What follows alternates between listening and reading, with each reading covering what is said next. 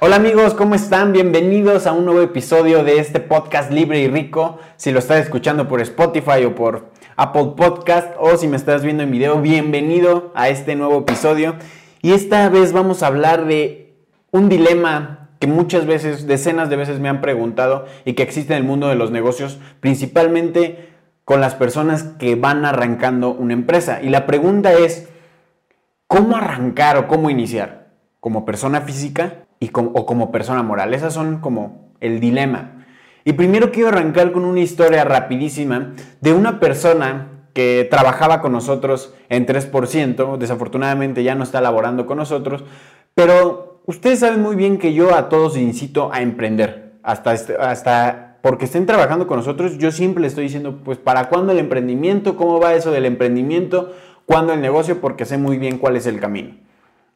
Sin embargo, agradezco que las personas que están colaborando con nosotros y no están emprendiendo, eh, pues son bienvenidas, por supuesto, y les agradezco mucho su, su esfuerzo. Sin embargo, esta persona, pues sí se fue por el camino del emprendimiento, trabajaba con nosotros, pero quería emprender, quería hacer su propio negocio y si no mal recuerdo, en ese momento quería abrir o hacer una revista digital. Entonces, en un momento, un día, yo le pregunto, ¿Qué onda? ¿Cómo va lo, lo de la revista o lo de tu emprendimiento? No recuerdo exactamente qué fue. A lo que él me responde, ah, pues muy bien, de hecho ya hoy vamos a hablar con un contador para dar de alta como empresa, como persona moral. Y yo, yo me sorprendí porque pues todavía ni arrancaba el proyecto y ya estaban buscando hacerlo como una persona moral. Habiéndote contando esa historia, una de las principales... Eh, fuentes de confusión de esto es qué es una persona moral y qué es una persona física. Y vamos a desmenuzar esta historia y te voy a decir cuáles son las recomendaciones. ¿Cómo deberías de arrancar un negocio? Primero, la definición de persona física es cualquier persona que tenga un nombre.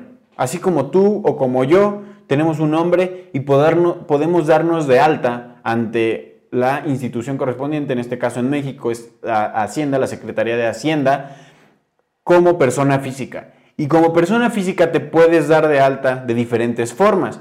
Como asalariado, las personas que están trabajando por un salario, como profesionista, como arrendador, como empresario, como RIF, que es el régimen de incorporación fiscal. Hay distintas formas en las que tú te puedes dar de alta simplemente como persona física. Así se le llama ese término mm, fiscal. Persona física es a cualquier persona que tenga un nombre. Por el otro lado está la persona moral. La persona moral es un conjunto de personas, básicamente.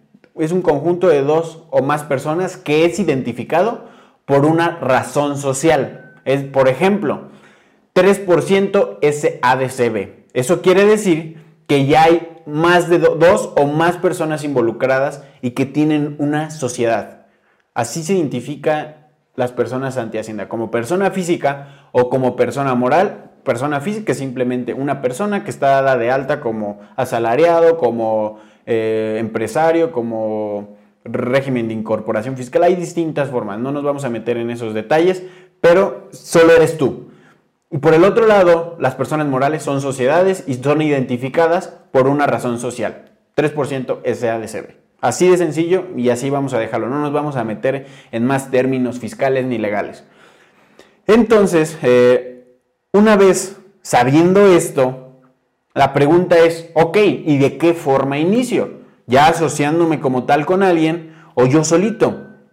Y la respuesta es que no hay respuesta correcta. No hay respuesta correcta a esto porque no es como que exista una llave o algo que es la respuesta absoluta.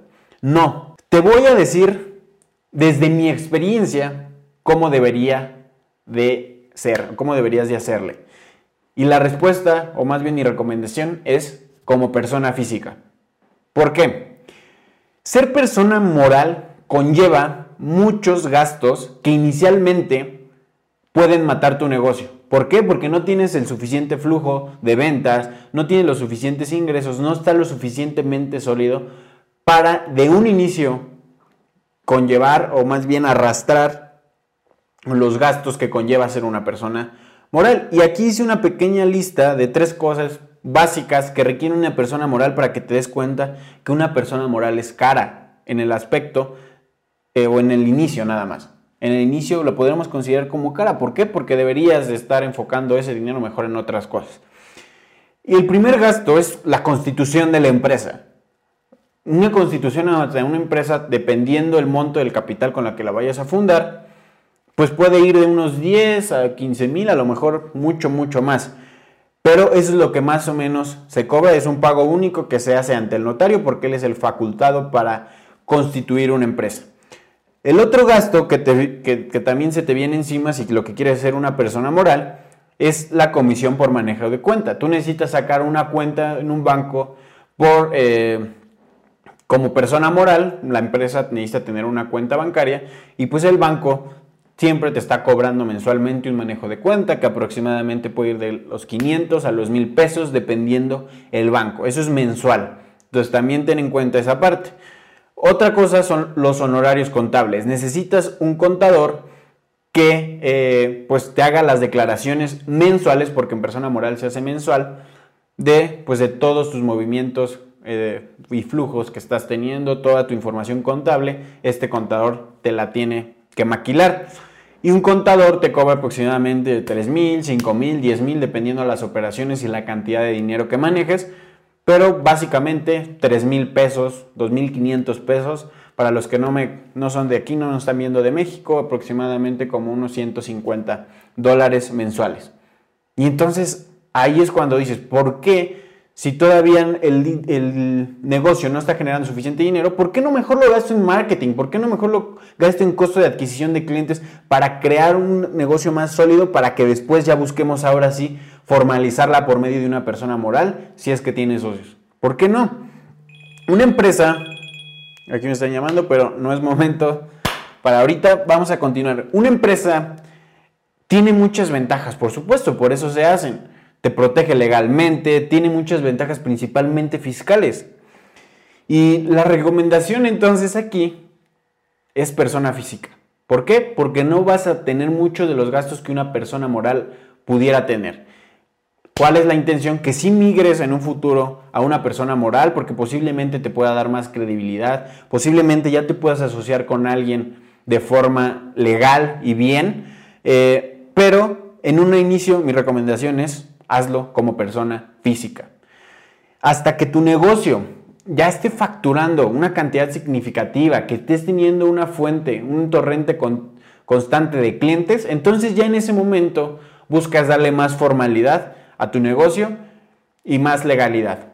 Así que esa es mi recomendación, de esto trata este podcast, de esto quería que, que revisáramos y espero verte en los próximos episodios. Recuerda mandarme mensaje por Instagram, estoy como Roberto Manjarres 3, te contesto personalmente y donde puedes decirme todas tus dudas, qué te pareció este podcast, si quieres que toquemos un tema en especial, lo revisamos para ver si hay más personas que, que están buscando respuestas a ese tema en específico.